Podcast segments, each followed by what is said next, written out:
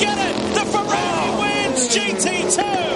That was hard, tough driving right to the end, and the Racing Boys do it! What a finish! Unbelievable! nice job. What a race.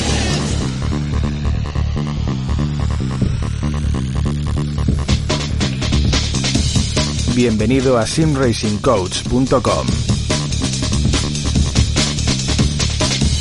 El podcast por excelencia del sim racing, donde estarás informado sobre todo lo relacionado con la simulación de conducción.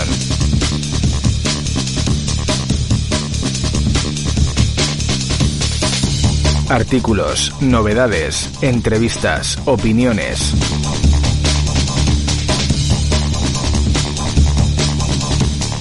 Presentado por Carlos Casas.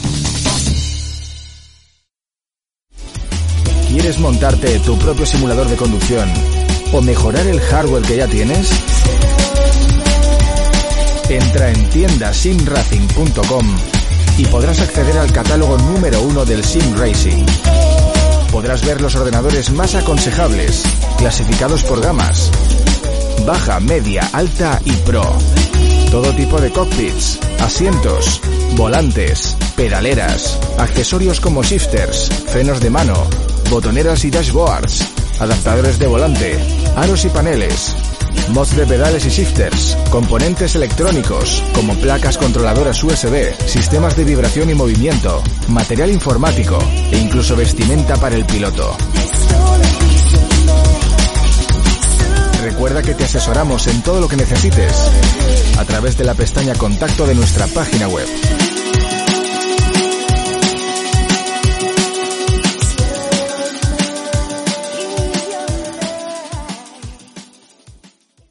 A todos y bienvenidos a otro episodio del podcast de simracingcoach.com.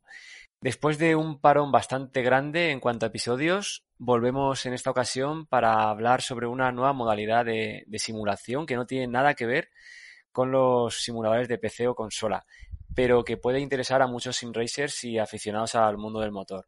Y para ello tengo como invitado a Juanra, uno de los españoles que más horas y experiencia lleva acumulada en esta nueva mo- modalidad de simulación a escala. Nada, eh, Juanra, un placer saludarte. Hola, encantado.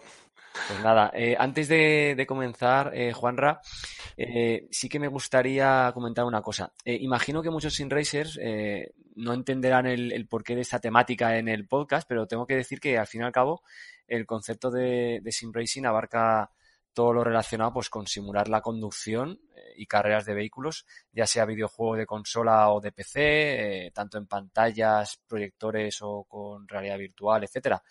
Pero también se puede decir que intentar simular en un coche radiocontrol a escala la conducción que tendría ese mismo coche en la realidad, pues eh, puede pertenecer al término sim racing, aunque no, no lo sea al 100%. En definitiva, lo que quería comentar es que me gusta dar a conocer variantes y modalidades disruptivas del mundo de los simuladores de conducción y del motor que van apareciendo pues año tras año y que pueden llegar a, interesar a más gente de la que pensamos. Dicho eso, no me enrollo más y vamos a empezar con, con la primera pregunta Juanra, que es bastante amplia. Eh, Juanra, ¿qué es el Drift Hybrid Gaming? Cuéntanos.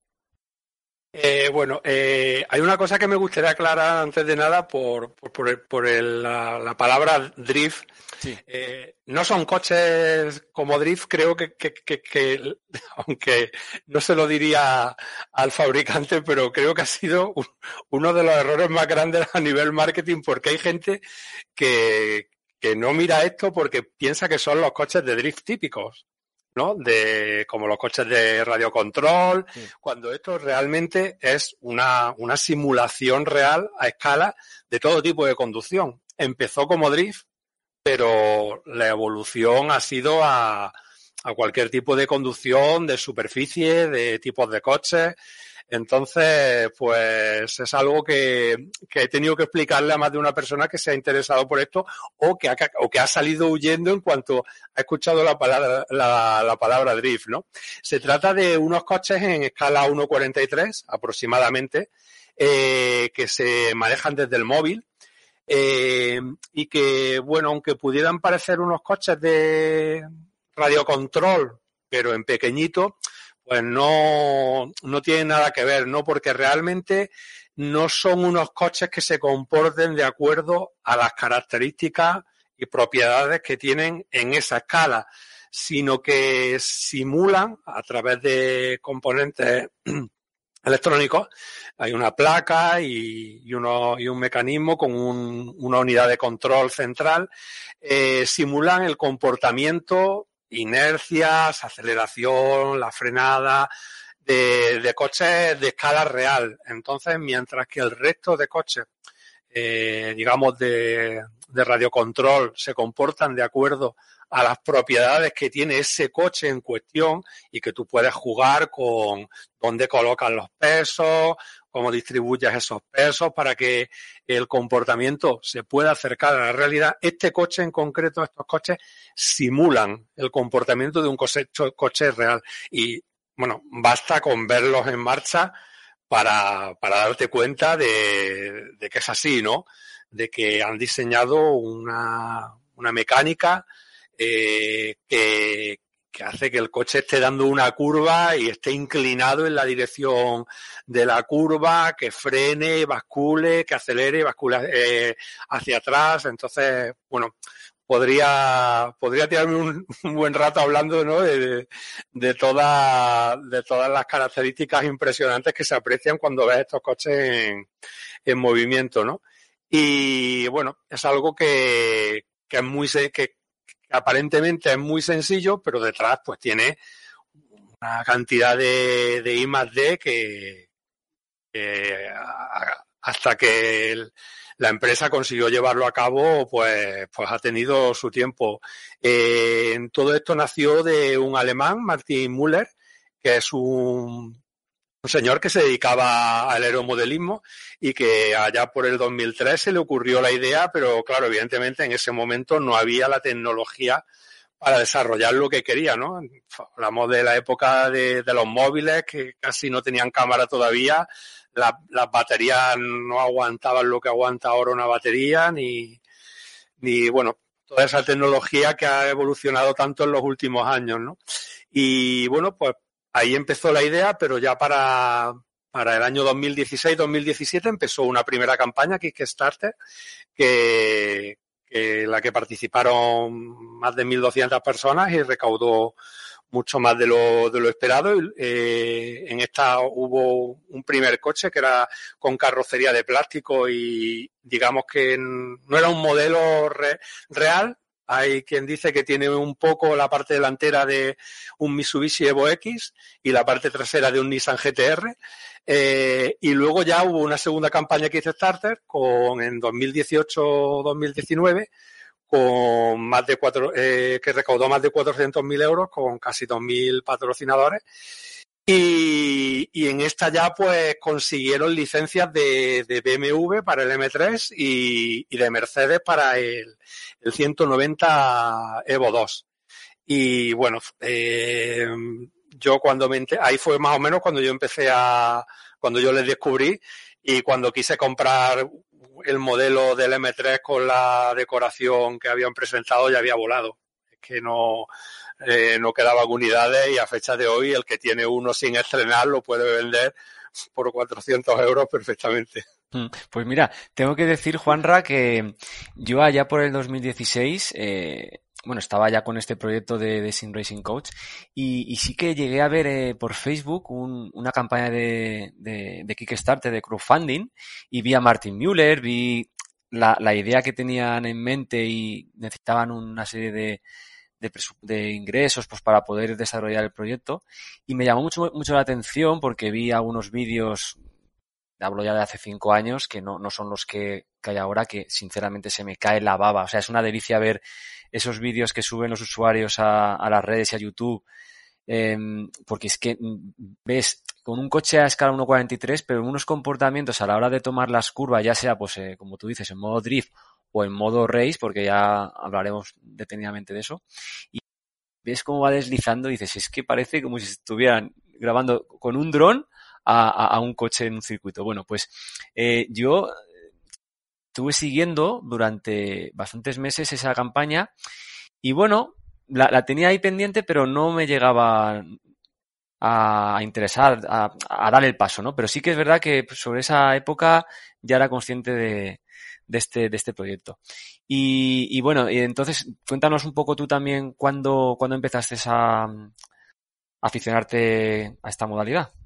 Eh, bueno, yo los descubrí, eh, venía un poco, he de decir que yo no he tenido un coche de, de radiocontrol en mi vida, por lo tanto, para empezar, aquellos que piensen que hace falta una experiencia previa, no hace falta ninguna, solo que te guste el mundo de, del motor.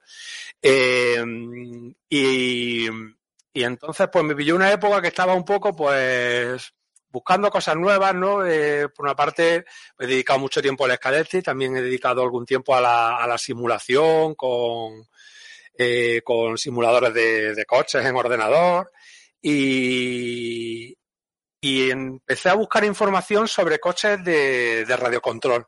Pero claro, eh, yo vivo en el centro de Madrid, todo lo que había visto hasta el momento en el mundo del radiocontrol, pues son coches de escala, bueno, hay coches desde escala 1.32 o 1.28 me parece, pero son el comportamiento es horrible, sinceramente, va pegando bandazos el coche de un lado para otro, ¿no? No están muy bien equilibrados y ya para conseguir algo un poco más realista te tenías que ir a escala de coches de medio metro con que te tienes que ir a, a, una superficie muy grande, ¿no? Entonces, yo todo eso lo, lo, descartaba y entonces fue como descubrí esto. Yo iba buscando coches, pues todavía en, en 1.32 que se comportaran medianamente bien y no me podía creer que lo que vi. No me podía creer que existieran unos coches en escala 1.43, que es como la escala, digamos, yo que vengo del mundo de y la escala de los niños chicos, ¿no? Eh, que en esa escala un coche se pudiera mover de esta manera. Me empecé a ver vídeos y, y, bueno, incluso tardé tiempo porque eh, en procesarlo porque decía, no, esto no puede ser verdad. Y, y, voy a pagar un dinero y no sé. Y bueno, al final me arriesgué y estoy contentísimo de la, de la apuesta que hice por este hobby porque desde entonces pues me ha dedicado muchísimo tiempo y, y no paro de verle más que, más que tanto para tenerlo en casa individualmente como para jugar con, con la gente, ¿no? Porque el hecho, el hecho de que sea 1.43, pues te, te permite que la superficie necesaria para hacer cualquier recorrido que tú quieras hacer en cualquier sitio de tu casa, pues no sea, no, no tenga que ser excesivamente grande. Vale, una superficie de muy pocos metros cuadrados, Sí, en una habitación, o sea, por ejemplo, do, dos por tres metros o claro. así, ¿no? Sí, incluso, bueno, y, y, mucho menos si quieres. Ahí, o sea, en dos metros cuadrados te puedes, te puedes hacer, para empezar, como yo empecé, puedes hacer, ponerte una serie de, de objetos donde empezar a hacer tus ocho, tus ceros y, vamos, eh, que, que ya, lo bueno de todo esto es que como en otros como en otros hobbies dicen, ¿no? El límite es tu imaginación, ¿no? Sí. Eh, una vez que te puedes quedar en lo que tú quieras. Eh, puedes estar tu ratito un día a la semana o los días que, que te apetezca jugar, encenderlo y ponerte un, dos vasos y entre dos vasos pues hacer el, o varios vasos el trayecto que tú quieras hasta pues ya no meterte en hacerte un circuito, decorarlo, ponerle muros y, y hacer una cosa pues más, más llamativa, ¿no? Como más, más creíble. Y la verdad es que con, con, con unos cuantos objetos de decoración y el movimiento del coche consigues que parezca que estás en un circuito real, vamos. Totalmente, do, do, doy fe porque ya, ya, digo, he visto algunos vídeos que son una verdadera delicia. El cómo, primero cómo decoran todo, todo ese circuito, incluso con muñecos a escala, con figuritas, eh, las vallas, los, eh, hasta pósters que, que, emulan ahí paisajes y, y, y, es que la verdad que es, es alucinante. Y bueno, también de aquí comentar que este, esta entrevista, aparte de publicarse en iVoox, eh, claro, es, es difícil una, que una persona llega, llega a entender o llega a hacerse la idea de, de lo que estamos hablando si no lo ve en un vídeo. Entonces también eh, he de decir que lo publicaremos en YouTube, nuestra entrevista de, en audio y pondremos una serie de, de vídeos de la comunidad, incluso de la, de la página oficial de esta empresa, que se llama Sturmkind. Y, y, y ahí, pues para que la gente también, mientras nos escucha, que vaya viendo este tipo de imágenes porque, ya digo, eh, se pegan un curro increíble. y, bueno, a ver, eh, cuéntame, por cierto, Martin Müller, eh, Ale Alemania, cuéntame un poco cómo está ahora mismo Alemania con, con, esto. Bueno, sí, es verdad, tenía que haber empezado por ahí, cuando he hablado de, de la parte de los de la, no pasa nada, de, cuenta, de la campaña que, que testarte. Eh, esto en Alemania ha sido una revolución que, bueno, eh, han salido en programas de televisión, eh, les han dado premios de, de innovación, ¿no? Porque una revolución, ¿no? Eh, meter en un cacharro tan pequeño lo que ha metido esta, esta compañía ha, sido ha sido algo espectacular, ¿no? Y bueno, yo pues he visto vídeos por ahí que te los imaginas en programas pues parecidos a lo que pudiera ser un Pablo Moto del hormiguero aquí en España, ¿no? Que, y cuando, bueno, han tenido la mala suerte que en el momento de, de auge de presentaciones eh, vino la pandemia, eh, pero bueno, ya habían estado en unas cuantas ferias y eventos de, o, del, o bien del motor o bien de, ferias del juguete, donde se veían las presentaciones que hacían, eh, competiciones de gincana en paralelo, eh, persecuciones de conducción deportiva entre el Mercedes y el BMW y bueno, es que, es que era, es algo espectacular y los y, y, y ver la, la, las decoraciones y los circuitos que se, que se montan allí y, y es algo es algo espectacular es como para para poder tener espacio, ¿no? Pues yo, por ejemplo, en mi caso, lo que monto lo tengo que, que montar y desmontar y, y, siempre tengo algo así como un poco más recogidito. Pero, pero sí, eh, allí, allí ha triunfado y, y, y, a, y a más de uno le ha salvado el confinamiento, también hay que decirlo, ¿no? Porque al mismo tiempo, no sé si me estoy adelantando alguna pregunta, entre muchas de las modalidades que tiene, que tiene estos coches, hay modalidades para jugar eh, online, por una parte para hacer una gincana en la que compites con todos los jugadores del, del mundo para conseguir una puntuación cumpliendo una serie de objetivos. Eh, y otra que es que me parece que una vez al mes, o si hay algún cambio, pues no sé, a lo mejor a, cada dos, el fabricante propone un, propone un recorrido él te marca una superficie, no necesitas que sea un circuito de los que venden ellos, porque para esto vale cualquier sitio, solamente es necesario que sea liso.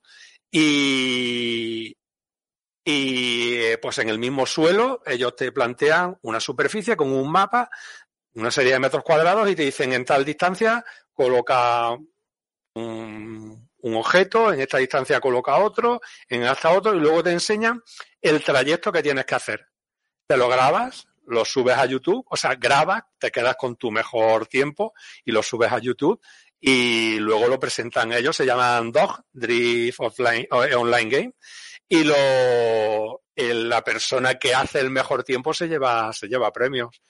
Y hay uno, pues ya más o menos creo que cada mes o cada, cada dos meses y está muy bien, ¿no? Porque hay, hay gente que, que pues por algún motivo, como pudo ser la pandemia, si no puedes reunirte con otras personas para jugar o no tienes con qué jugar, aparte de que se disfruta muy bien jugando solo, también tienes la parte de, de jugar eh, por, por internet, por decirlo de, de alguna manera. Sí, la, verdad que eh, en Alemania está, está arrasando bastante la mayoría de usuarios, según he visto de allí, poco a poco se está extendiendo a otros países, pero es verdad que es como que, que le cuesta arrancar, es, es, es, complicado, pero bueno, yo la verdad que a mí me ha, me ha motivado mucho eh, ver, esos vídeos y bueno, ya hablaremos en, otros episodios más en detalle, pero bueno, eh, también me gustaría eh, comentar, eh, bueno, mejor dicho, que, tú nos comentes, que tú en esto, la verdad que tienes más experiencia, un poco la, la clave de, que esta modalidad sea tan atractiva es que al final no es un, controlar un coche radio control de AliExpress o de, o de cualquier marca eh, que tú manejas con el joystick para adelante, para atrás, izquierda, derecha y que tiene unos movimientos ilógicos para, para el, el coche real que tendría que ser, sino que aquí hay como una especie de, de motor de, de, de físicas, o sea, al fin y al cabo yo estoy en el Sim Racing y cada videojuego, eh, pues hay Racing, Assetto Corsa, R-Factor, tiene su motor de físicas en el cual pues tiene que hacer una serie de cálculos matemáticos dependiendo de la velocidad, del asfalto, de, de, cómo tienes el volante, de si frenas, aceleras, y ya hace que el coche se comporte de una manera o de otra intentando emular la realidad.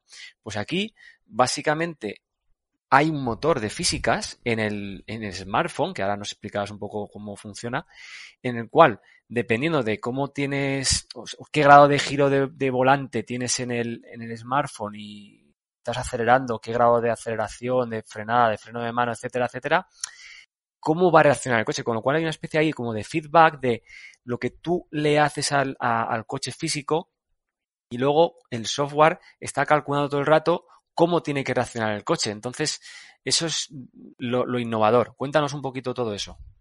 Eh, sí, bueno, el, el, coche, tú te comunicas con el coche a través del móvil por, por Bluetooth eh, y el coche tiene una placa que es la que tiene parte de la simulación y la que dirige los movimientos de una unidad de control que hay por debajo porque ya se verán los vídeos que la, el eje delantero y el trasero son meramente decorativos, aunque están perfectamente colocados eh, de manera que acompañan el movimiento que está realizando el coche en ese momento. Es decir, si tú estás cruzando el coche, las ruedas van en la dirección en la que estás cruzando el coche, si estás girando igualmente, eh, y, y, junto con la, con la suspensión, ¿no?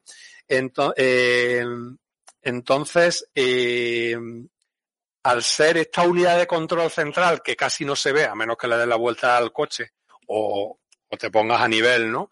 Eh, eh, mediante esta unidad de control, todo lo que nosotros, las órdenes que le damos al coche, la simula, efectivamente, como tú has dicho, mediante una serie de algoritmos ya probados con sus parámetros, pues todo, ¿no? De inercia, de, aceleración, de, peso, de, de, basculación, suspensión, todo.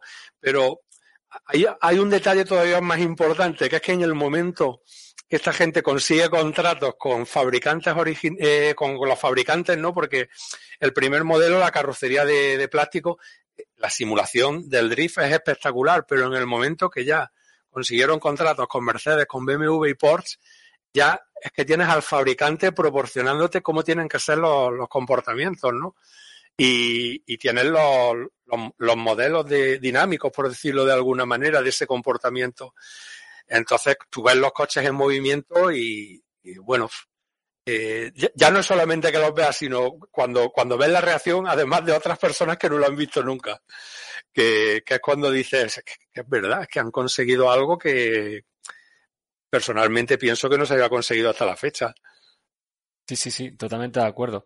Y, bueno, por cierto, ahora que, que, me comentas de la gente que lo ve, cuéntanos cómo fue la exhibición que hiciste recientemente en un centro comercial de Madrid, en el cual, pues eso, tú fuiste ahí con tu circuito, con unos coches, y estuviste eh, haciendo ahí unas, unas masterclass y, y la gente, cuéntanos un poco anécdotas. Bueno, primero, esto lo, lo tenía preparado. Te pido permiso para pa darle las gracias desde sí, sí, aquí sí a, a, Jesús Blanco, es el organizador, de, el organizador del Forest Lot. Eh, tiene una tienda de coleccionismo y además or, organiza esta, esta feria dos veces al año.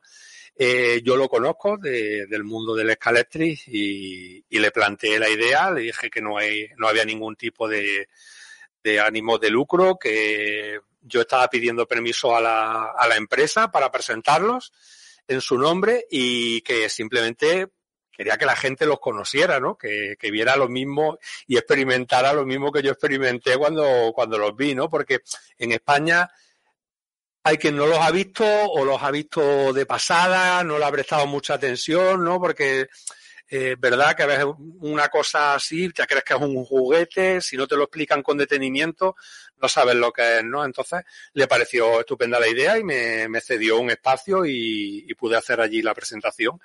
Y bueno, la verdad es que la, eh, es verdad que por la pandemia y por hacerlo en julio se notó que había menos gente, pero la, la gente que iba, hubo momentos con mucho corrillo de gente alrededor con los móviles grabando porque no se lo creían. Eh, hay, cosas bastante cómicas. Eh, la gente levantando el circuito, que el circuito es como un mantel de hule. Es PVC, sí. Eh, impreso, no es otra cosa, que es por tener un, un, trazado dibujado, realmente no es necesario. Esperaban ver algo magnético debajo. Me decían, pero esto, esto, esto es necesario para el coche. Y claro, no se creen que tú con el móvil ya eres totalmente independiente, no necesitas nada más. La, la, superficie ya la pones tú. Si es el suelo de tu casa, perfecto, que no tenga muchas irregularidades, que no tenga muchas juntas, la solería, pero vale cualquier superficie lisa. Entonces la gente, la gente no se lo podía creer, empezaron a grabar vídeos como locos y, y, bueno, hubo hasta una señora de una tienda de ropa, porque estábamos en un centro comercial, que se salió, me pidió permiso para grabar una videoconferencia con, con su sobrino. ¿Le puedo grabar? Digo, sí, por supuesto, y lleves un panfleto de publicidad también. Y, y, y, la escuchaba la señora, pero tú has visto esto, mira, y a ti no te gusta y no quieres que te compre uno.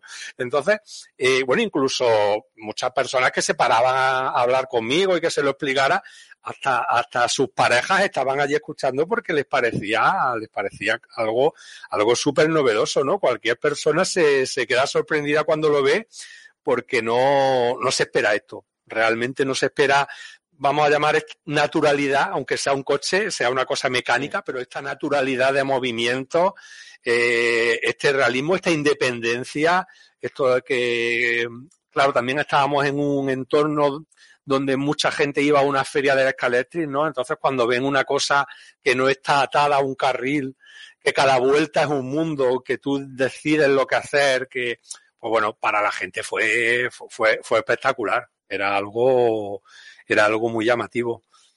Y fue una experiencia, vamos, yo me, me, lo pasé muy bien, acabé muerto, acabé muerto, eh, ese mismo día dije no vuelvo a hacer una cosa de esta en mi vida, pero al día siguiente ya me puse en contacto con Jesús otra vez para ver si, si me deja participar en la de Navidad.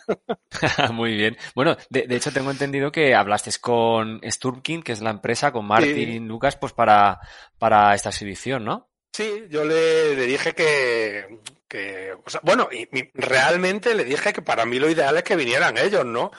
Porque ellos tienen un despliegue que hacen un despliegue de medios que yo soy incapaz de montar, ¿no? Yo estaba solo, tenía que parar para hablar con la gente y explicarle, aunque estaba mi mujer, que es desde aquí le doy las gracias, no sé si me escuchará, que me echó una mano, ¿no? Pero no es lo mismo, ¿no? De hecho, ellos mismos me dijeron, nosotros vamos cuatro y acabamos hechos polvo. ¿Tú sabes dónde te estás metiendo? Y yo le dije, bueno, para mí lo ideal es que vengáis vosotros, pero y si queréis me reservo la oportunidad para la siguiente edición, intentáis venir, si a esta nos da tiempo. Y me dijeron, no, mira, venga, inténtalo. A ver qué, qué tal se te da. Se me mandaron unas camisetas, eh, unos folletos de, de, publicidad impresos de sobra para, para repartir y, y bueno, la verdad que va bastante, bastante contento, pero claro, me gustaría la de Navidad, porque en la de Navidad, claro, claro. en la de Navidad no cabe, no sé yo que, que, se, que no cabe la gente alrededor de la mesa, seguro. Seguro, seguro. Habrá que poner algunas, y, algunas cámaras. Y, y, encima, fíjate qué tontería, en el mundo del Scalestri, el Porsche, el 911 es un coche muy particular eh, muy particular. Eh, cualquier decoración que tú saques de Porsche te la quita, se acaba muy rápido. Ah. Todo el mundo quiere un Porsche en su, en su colección. Entonces, para noviembre, eh, o sea, para, para, la campaña de diciembre de Navidad, deberían estar los Porsche que, que, esta gente tiene preparada, deberían de estar ya a la venta. Y si yo hago la, la presentación con el Porsche sería, sería muy importante. totalmente, totalmente. Por eso, por eso cuando vi que salían para esa fecha dije, y si no que vengan ellos. Ojalá vengan ellos. Ojalá, ojalá. La, la verdad que yo he visto en su canal como en, en eventos del motor a nivel mundial, como las 24 horas de Nürburgring, nada más y nada menos, ellos han estado allí en, en stands y, bueno, en, en, muchas carreras que hacen por allí, por, por Alemania, eh, la, verdad que se lo están curando bastante, pero es verdad que se están centrando, pues eso, en, de, dentro de, ese país, de hablan siempre en alemán, con lo cual ahora sí que es verdad que la web está en inglés y, ya es un poco más abierta, pero, pero hace falta un poco más de, expansión, en mi opinión. Y mm, bueno, cuéntanos qué se necesita para empezar y el presupuesto aproximado, por si alguna persona está interesada. Vale, pues para empezar, eh, como he dicho antes, que lo, bueno de todo esto es que solo necesitas tu móvil y no hace falta que el móvil sea el de última generación. Yo pongo mi ejemplo. Yo empecé el año pasado con un Samsung J5 del 2016 y que, que es un móvil de 200, que en su momento costaba 200 euros, que es el móvil que nos compramos los que, los que montamos en bicicleta y se nos cae el móvil al suelo siempre. Y no queremos gastarnos mucho dinero en móviles. O sea, no es nada del otro mundo. Y si eres del mundo iPhone y tienes un iPhone 6S, que es del año 2013, a partir de ahí también puedes utilizarlo. Entonces, eh, me he ido a estos dos modelos, ¿no? Porque tanto en el mundo Android como en el mundo iOS, pues, pues se puede tirar de móviles que no sean estar a la última, por decirlo de alguna manera, ¿no? Y bueno, luego el precio de los coches, pues sí es algo que es importante que hablemos, ¿no? Porque suele tirar para atrás, en principio, a la gente. Eh, hay modelos desde 110 euros, me parece que son, pero esos no tienen la actualización para Gincana y al final te vas a gastar el dinero en, en pagar por la actualización sin tener los objetivos, por lo que no merece la pena comprárselo.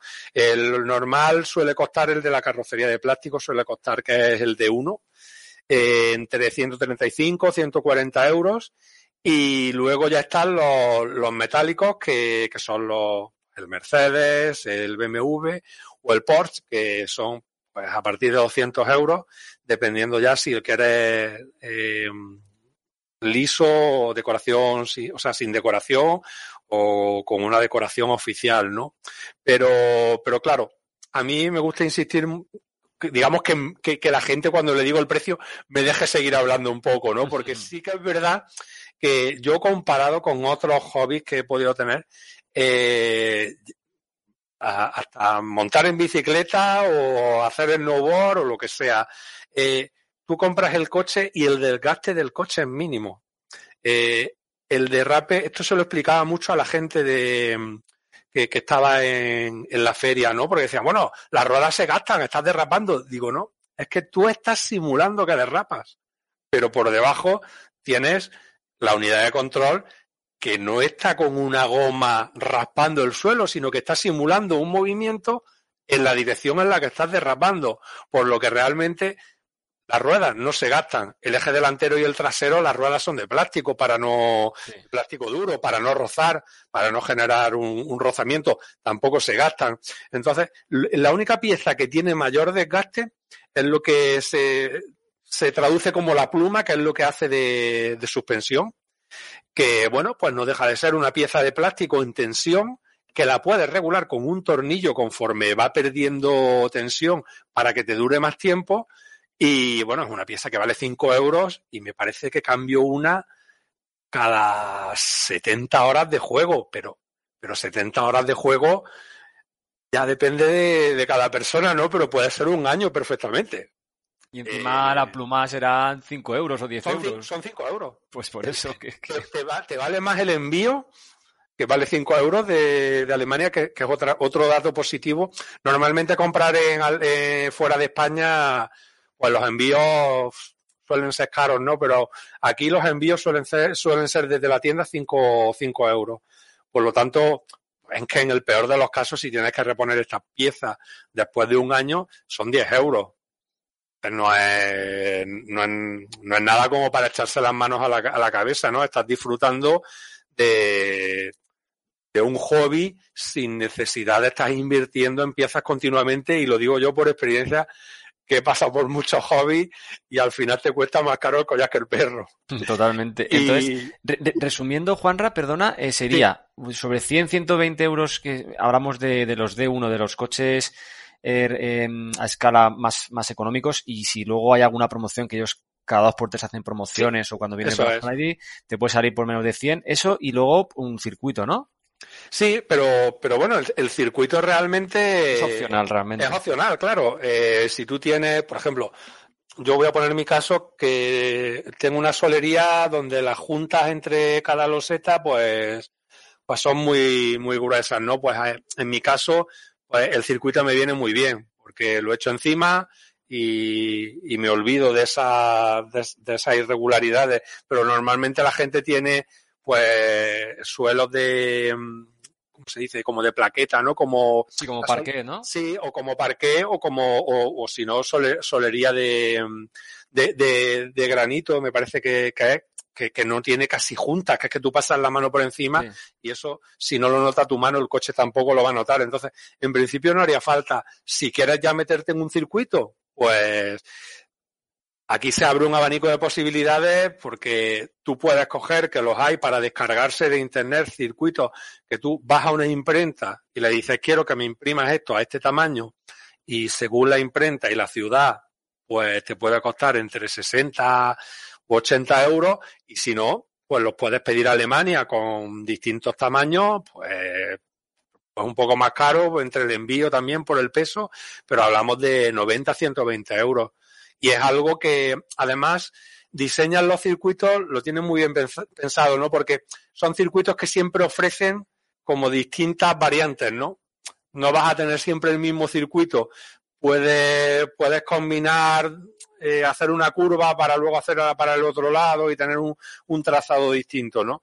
Entonces está muy bien. Y claro, es algo que lo recoges, que lo enrollas, lo metes en un rincón y no, no te molesta nada. Cierto.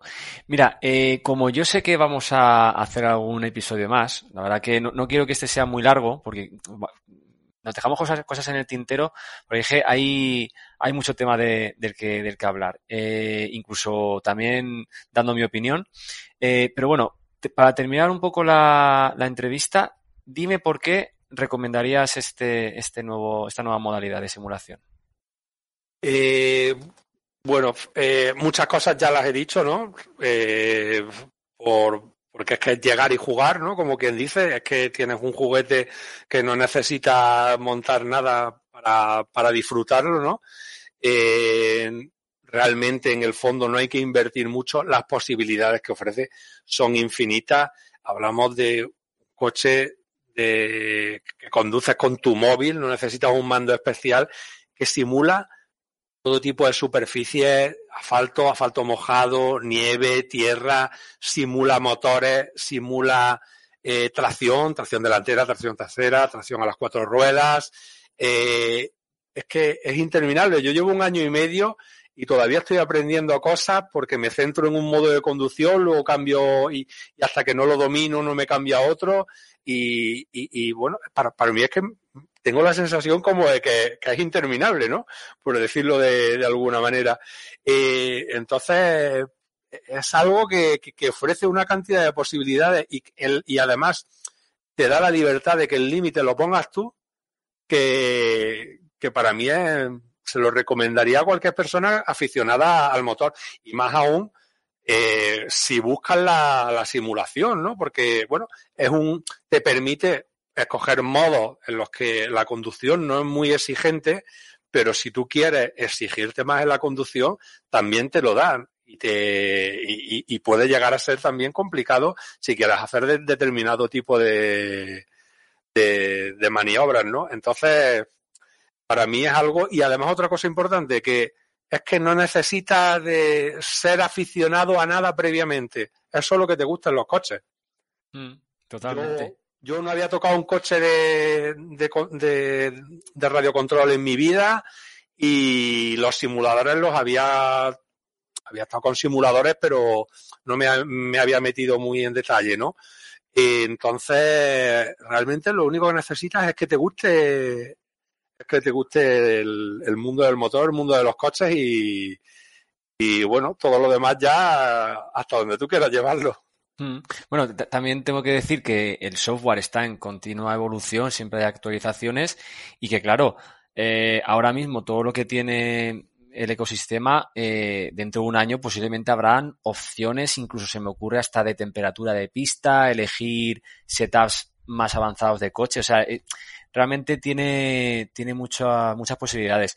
Y, y luego también diría un poco como, como resumen que es un poco fusionar esta modalidad sería como fusionar el, coche radiocontrol al uso con, la simulación. O sea, es que es, es una idea como un poco disruptiva, ¿no? Porque es, es, es esa fusión. En vez de simular en un videojuego virtual en el cual tú puedes jugar, pues, o con un joystick o con un volante económico más caro, pedales, montarte tu sistema, pero aquí es un paso más allá. O sea, es una simulación y luego tienes un coche a escala, un objeto físico el cual haces que se mueva, en, el sim racing haces que se mueva un coche virtual, pero aquí va más allá, o sea, es, es algo bastante, bastante curioso.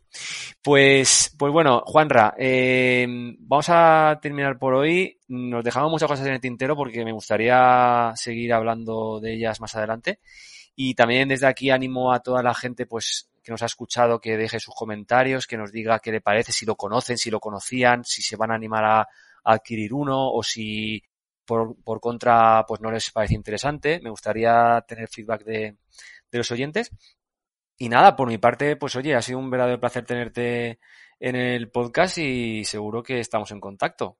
Pues muchas gracias a ti por, por darme la oportunidad de, de, hablarlo, de comentarlo a la gente, de compartirlo con, con la gente y oye, ojalá pues sirva también de, para que mucha gente sí que pudiera tener dudas se anime o empiece a interesarse.